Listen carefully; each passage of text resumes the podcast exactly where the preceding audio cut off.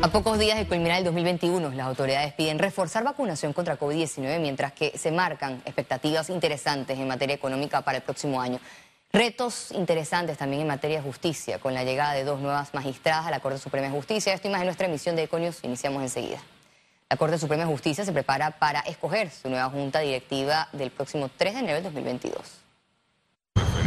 Para el ex magistrado José Abel Almengor es hora de hacer un cambio de rumbo en la máxima corporación de justicia. Fuentes confirmaron a este medio que la magistrada de la sala penal, María Eugenia López, cuenta con los votos suficientes para dirigir el órgano judicial. Hay muchísimos retos para el año 2022. Primero que todo, la implementación de la carrera judicial el tema del Tribunal de Transparencia. Eh, los jueces del sistema penal acusatorio tienen que ser electos por concursos y eso es un tema que definitivamente se va a resolver en los primeros seis meses del año 2022. Nosotros tenemos fe que por un tema de género sea una dama la que ocupe la presidencia de la Corte Suprema de Justicia. El 31 de diciembre los magistrados Luis Ramón Fábrega y Hernán de León terminan su periodo de 10 años y en reemplazo ingresarán María Cristina Chen Estanciola y Miriam Chen Rosas. Se debe de fortalecer la gobernabilidad judicial la independencia judicial, la transparencia, la dotación de presupuesto para que los tribunales eh, cuenten con el personal idóneo para atender los grandes retos que tiene la justicia. Lo más importante, la independencia judicial. Los juristas coinciden que uno de los grandes problemas de la administración de justicia son los fallos tardíos. El tema del matrimonio eh, de personas del mismo género, un tema que se ha mantenido en la Corte por una cantidad de años ya ilimitada y no se ha tomado una, una decisión al respecto. Esa decisión, los dos magistrados que se van dejan ese mal sabor. Tiene que haber la voluntad de hacer los cambios que correspondan para eliminar también lo que es la mora judicial que hay en los despachos. La renovación de la Corte se da justo en medio de la apertura de más salas de audiencias del sistema penal acusatorio. Félix Antonio Chávez, Econius.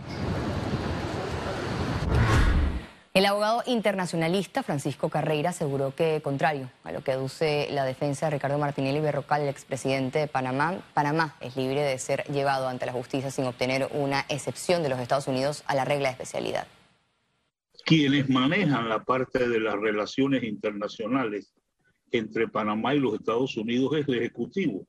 Y ese, ese eh, Ejecutivo puso una condición cuando concedió la extradición a Panamá y posteriormente ese ejecutivo ha dicho que ya no existe ninguna razón para que el presidente Martinelli no sea juzgado.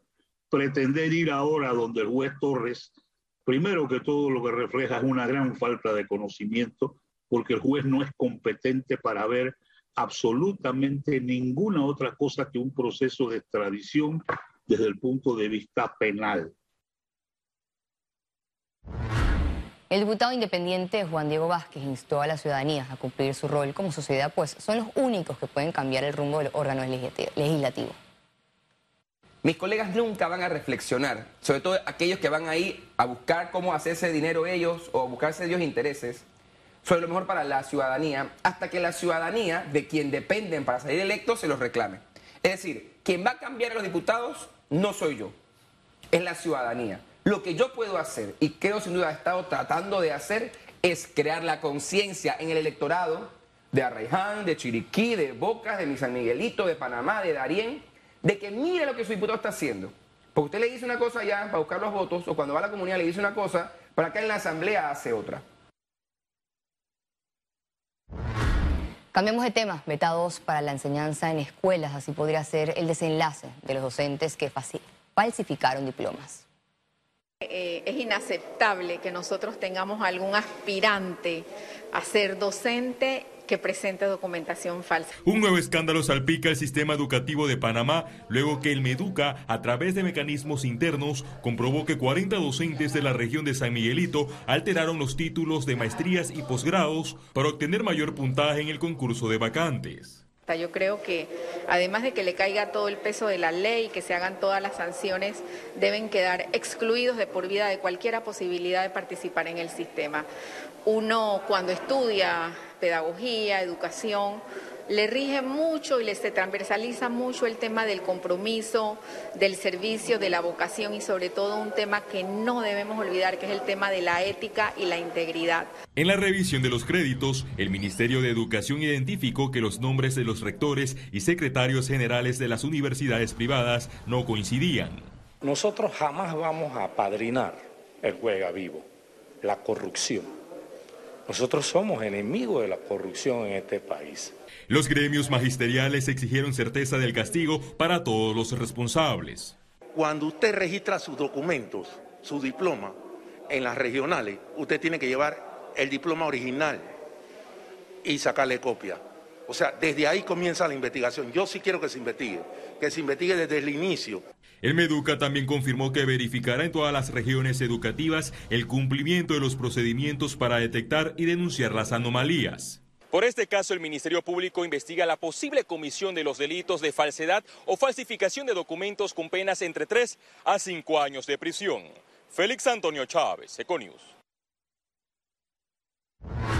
Autoridades de salud advierten que Panamá podría batir récord en casos diarios de COVID-19 con la llegada de la variante Omicron. Va a sobrepasar los 4.000 casos diarios. Tuvimos 1.300 el día de ayer. Creo que la mayoría son Delta todavía, la gran mayoría son Delta todavía, pero vamos a tener muchos más casos. 11% vamos a llegar a 20, quizás 30% de positividad. Uno de cada eh, cinco que se va a hacer la prueba muy probablemente va a ser positivo en los próximos días. Eh, pero veamos la hospitalización y veamos la terapia intensiva. El Ministerio de Salud evalúa medidas para enfrentar la cuarta ola de casos COVID-19 y avanzar en la vacunación. Una de las primeras medidas sería retomar el requisito de un resultado negativo de PCR para ingresar al país. Así lo confirmó la ministra consejera Eira Ruiz ante el aumento de casos y llegada de la variante Omicron. Eh, la Dirección General de Salud está evaluando porque nos ha entrado por el aeropuerto nos ha entrado eh, sobre todo personas que viajan. Así que está evaluando nuevamente eh, si se toman esas medidas de pedir alguna prueba antes de salir del país hacia Panamá informó que hay un 9% de la población meta del país que no se ha vacunado, razón por la que el MINSA insiste que esta es la vía para evitar complicaciones o incluso la muerte por este virus.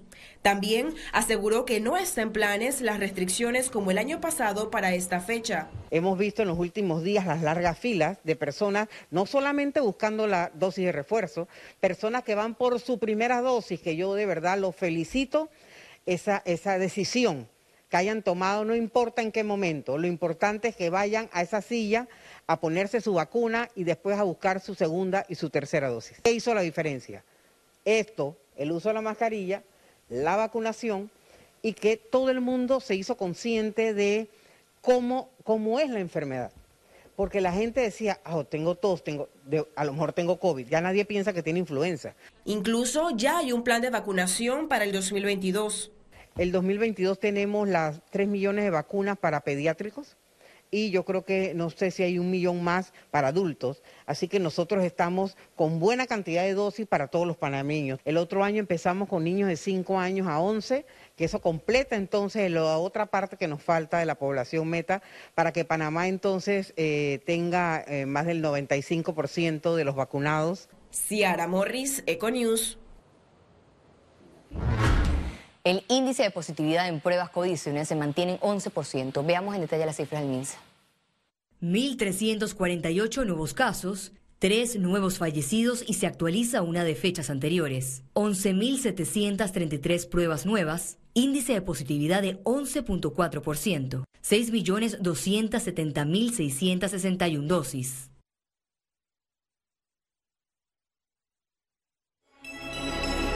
Economía. La economía de Panamá pasará del efecto rebote en el 2021 a un crecimiento realista en el 2022. Especialistas analizan perspectivas para el país. Panamá encabeza un listado de países latinoamericanos con las economías mejor preparadas para enfrentar el 2022. Así lo informó CEPAL. Proyectan un crecimiento de 8.2% para Panamá el próximo año. Como Cámara de Comercio hemos pronosticado un crecimiento eh, del 6.4% para el año 2022 y nuestro pronóstico es que en el año 2021 vamos a crecer 13.8%.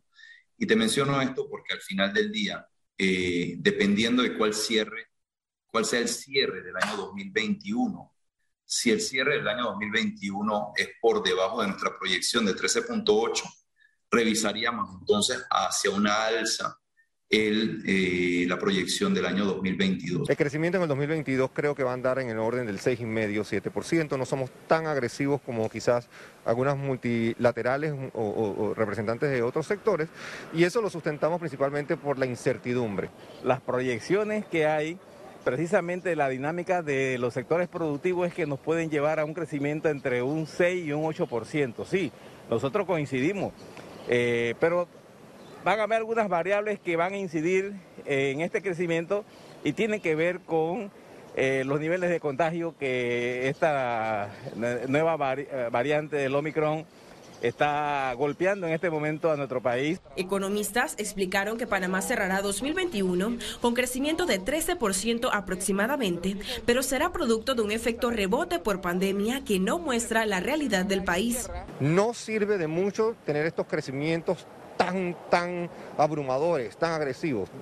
Doble dígitos en Panamá yo realmente siento que llevan a distorsiones y nos hace sentir bien por cuestión de un par de días o un par de semanas. Entonces es cuestión categórica de hacerlo sostenible. Prefiero un crecimiento sostenible de 6,5-7% a un estratosférico de doble dígito que no garantice que haya mejores días para más panameños. Identificaron las actividades que potenciarán este crecimiento. Está eh, logística, el sector financiero, el, el, por mayor, el, todo lo que es el comercio al por menor y por mayor. Eh, también está la minera, la minera eh, está dando eh, aportes importantes a la economía en este momento y por supuesto el sector financiero. Sentimos nosotros que como país tenemos fortalezas y tenemos capacidad obviamente de tomar provecho de oportunidades que se presentan de manera regional y mundial, porque contamos con un potencial importante, pero también por el hecho de que eh, gozamos de una estabilidad política, social, macroeconómica, una economía diversificada. Uno de los principales retos de Panamá para el 2022 será el crecimiento de la inflación, que según CEPAL está en 3.3%. Ciara Morris, Econews. La Dirección General de Ingresos presentó esta tarde una nueva querella por presunta defraudación fiscal por un monto de 13 millones de dólares. Es la segunda querella que presenta el director general de Ingresos, Publio de Gracia, ante la Procuraduría General de la Nación por presunta defraudación fiscal por parte de un comercio. Se trata de un contribuyente investigado en el periodo 2019 y 2020. De Gracia adelantó que a través de auditorías y sus abogados han encontrado indicios de posible defraudación por parte de la empresa. Adicionalmente, se investiga a unas 100 empresas en el país por posible evasión y defraudación fiscal. Obviamente por un tema de confidencialidad, nosotros no podemos como Dirección de Ingresos eh, eh, decir el nombre del contribuyente.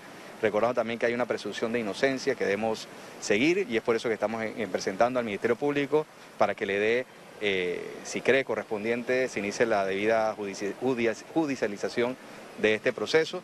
Eh, por el monto de 13 millones de dólares. Les adelanto que es un contribuyente eh, dedicado al comercio.